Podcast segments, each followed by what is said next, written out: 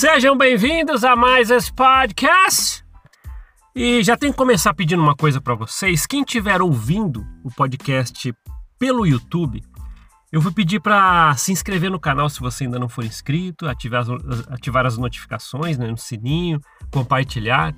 Essas coisas que o youtuber começa a pedir, né? Porque eu tenho visto que a, o YouTube ele consegue dar uma maior relevância para isso, ser sugerido né, para mais pessoas. E eu acho que as coisas que nós falamos aqui devem chegar a mais pessoas. As coisas que nós falamos são válidas. São muitas experiências, muitas coisas que muitos viveram. E são coisas que às vezes doeram. Muitas, muitos de nós aqui nessa corrente do bem são coisas que doeram, machucaram. E às vezes nós temos que falar isso. E quando dói na própria pele, né, quando você quer realmente usar de empatia com as pessoas, você vai falar, você vai alertar. Então, é, se nós fizermos chegar a mais pessoas, é bem bacana. Eu acho que é bem válido sim a mensagem que nós trazemos aqui. Eu tenho uma coisa para falar para vocês hoje que eu estava pensando durante a semana toda e sobre cargos na igreja, né, chamados, chamados, chamados na igreja. Todo mundo fala que quando alguém se batiza, né, tem aquela coisa, tem que ter uma responsabilidade, um amigo, aquela coisa lá e, e ser nutrido pela boa palavra. Acho que as três coisas, né? E esse tal de chamado, né? Eu lembro até hoje uma experiência que aconteceu comigo, que eu preciso falar para vocês, que eu falei que ia começar a trazer mais experiências realmente vividas que eu vi, que eu tava lá, participei, e é importante essas coisas que eu vou trazer para vocês aqui. Mas essa parte dos chamados, eu lembro que, eu não lembro quantos anos atrás, uns 10 anos atrás, não sei. Eu lembro que uma pessoa, ela se batizou. Ela é membro novo tal. E acho que muito pouco tempo ela tinha se batizado e o bispo tinha chamado ela para um cargo, se eu não me engano, era presidente de escola dominical, alguma coisa assim. E eu muito tempo na igreja, né? Às vezes isso ficava bem em evidência na ala, né? Ah, aquele é velho na igreja e tal. E eu lembro que esse membro novo chegou até mim. E ele fez uma pergunta que hoje eu tô pensando muito a respeito disso. Penso muito. Porque ele chegou e, e perguntou assim para mim: é, Irmão, eu fui chamado agora para ser presidente de uma organização, igual falam aqui. Só que eu tô com medo, não quis aceitar. Só que falaram para mim que se eu não aceito quando os, o, o, bispo chama na sala e dá um, um chamado, eu vou estar tá nas mãos de inimigo, o diabo vai tomar conta de mim, da minha família. Só que eu não tenho tempo, meu, meu trabalho bastante. Só que eu não quis contrariar. Acho que ele confiou em mim naquele momento, né? E hoje eu penso muito sobre isso.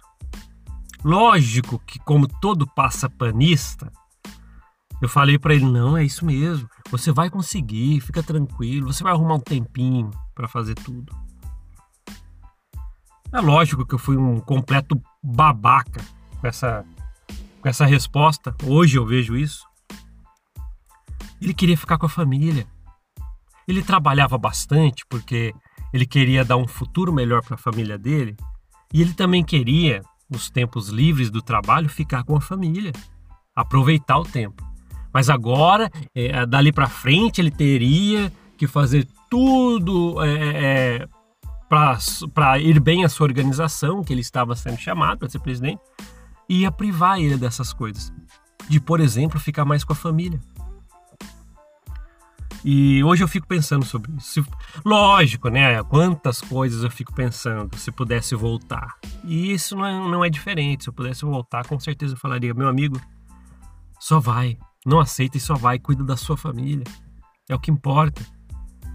Vai lá, trabalha. Você quer trabalhar porque quer dar um futuro melhor para sua família e tal. E eu lembro que ele falou alguma coisa do domingo. Ah, às vezes eu trabalho alguns domingos para poder aumentar é, a minha renda, mas agora eu vou ter que começar a deixar, porque eu tenho.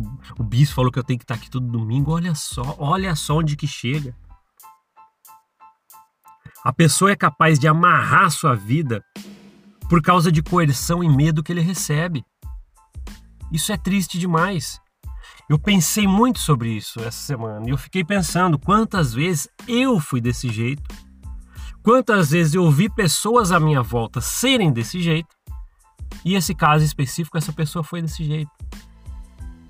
Quantos planos às vezes deixaram de cumprir pessoais para sua família, crescimento, para poder estar tá lá servindo uma corporação, servindo uma corporação multimilionária que tá até né, investigação lá de 100 bilhões de desvio, né? e olha só, e a pessoa vai amarrada pelo medo, entendem? Acho que quem, alguém está ouvindo aqui deve ter passado algo semelhante. Se você que está ouvindo passou por algo semelhante, deixa nos comentários no YouTube que lá dá para você comentar.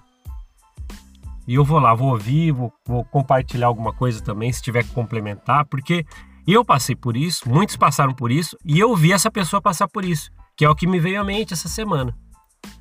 Entende? Essa, por exemplo, é uma das coisas que se pudesse voltar, realmente eu faria diferente. Se você é membro da igreja e está aqui me ouvindo, às vezes você se sente sobrecarregado com chamados e coisas assim, cobrança, cadê os números? Você tem sua família. Às vezes você quer se esforçar em outros âmbitos da sua vida. E você está aí por causa de coerção e medo. Quantas vezes, quantas vezes é, é, aquela caravana para o templo, sabe? Ah, vamos para o templo e tal, lá, lá. Quantas vezes eu ouvi a pessoa falando, ah, eu tenho que ir essa semana, porque senão vai dar tantas semanas que eu não fui, e o bispo vai me chamar na sala, vai falar um sermão e vai querer tirar minha recomendação. A pessoa nem queria ir. Ela foi por causa que ela foi subjulgada, na verdade usaram de coerção e medo. Então ela teve que ir pagar uma caravana, porque algumas pessoas pagavam para ir naquelas vans, não sei. Vocês entendem? Quantas vezes? Isso aí não, não para por aí.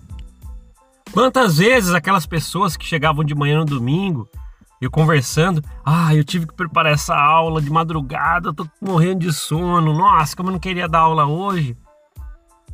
Vocês, você consegue, hoje vocês conseguem ver o quanto as pessoas se privam de coisas para poder servir a corporação? Entendem? A coerção e medo vai muito além do que a gente consegue ver. Isso entra dentro da casa das pessoas, dentro do, do, do plano que elas têm de vida para suas famílias e modifica tudo. As pessoas fazem por fazer, só que a coerção e medo foi tão grande com o Lúcifer lá com o olhão dele olhando lá e, e aquela coisa toda e falando que você vai estar nas mãos dele e acontece isso. Aí você vai lá, ia dar uma aula sem querer, você vai lá, aceita o chamado sem querer, tem que ir para para o templo, não queria ir para o templo. E é tanta coisa que acontece, você faz porque coloca um medo em você. Aí você, quando consegue, desperta e consegue dar uns passos para trás, igual muitos estão hoje nessa posição, consegue olhar e falar assim: olha lá, olha lá, olha o que eu fiz. Muitos até hoje falam: pô, perdi muito tempo para uma corporação multimilionária onde a alta cúpula tá andando de jatinho para lá e para cá, comprando hotéis e imóveis, entende? Shopping. Que que é isso? Que que é isso? São coisas que eu fico pensando e, e talvez eu nem consiga expressar para vocês o, o, o, o tanto que isso me deixa incomodado, mas dói. Dói sim, porque eu sei que pessoas deixaram muitas coisas e projetos para servir uma corporação. E hoje a gente sabe, é uma corporação. Se você um dia serviu na corporação, você sentiu muito pesado, sobrecarregado, não é só você. Você não é um peixe fora d'água. E você, membro com a recomendação no bolso que está me ouvindo e pronto para destilar um, um haterzinho nos comentários, às vezes você está sentindo dessa forma. Você só não deu o braço a torcer. É isso. Isso acontece realmente lá dentro, tão claro como a luz do dia. Mas fiquem felizes. Se você hoje faz parte dessa corrente do bem aqui do Mormon Maova, você superou isso, ou está superando, ou que, que, que esteja no começo de superar isso. Tudo bem, não importa o estágio de sair daquela corporação que você possa estar, mas você está no caminho da libertação onde não tem mais coerção e medo. Quando você fizer as coisas boas, vai ser porque você quer fazer, Não porque alguém chamou numa sala para falar, leu um manual azul ou vermelho, ou ah, não, se você não fizer isso, vai ter recomendação e tal e tralalá. Não. Hoje você consegue guiar a sua vida. E se você é membro da igreja e está me ouvindo, você também pode guiar a sua vida. E é isso. Uh, obrigado por ouvir esse podcast. A gente se vê na próxima. Até mais. Tchau, tchau.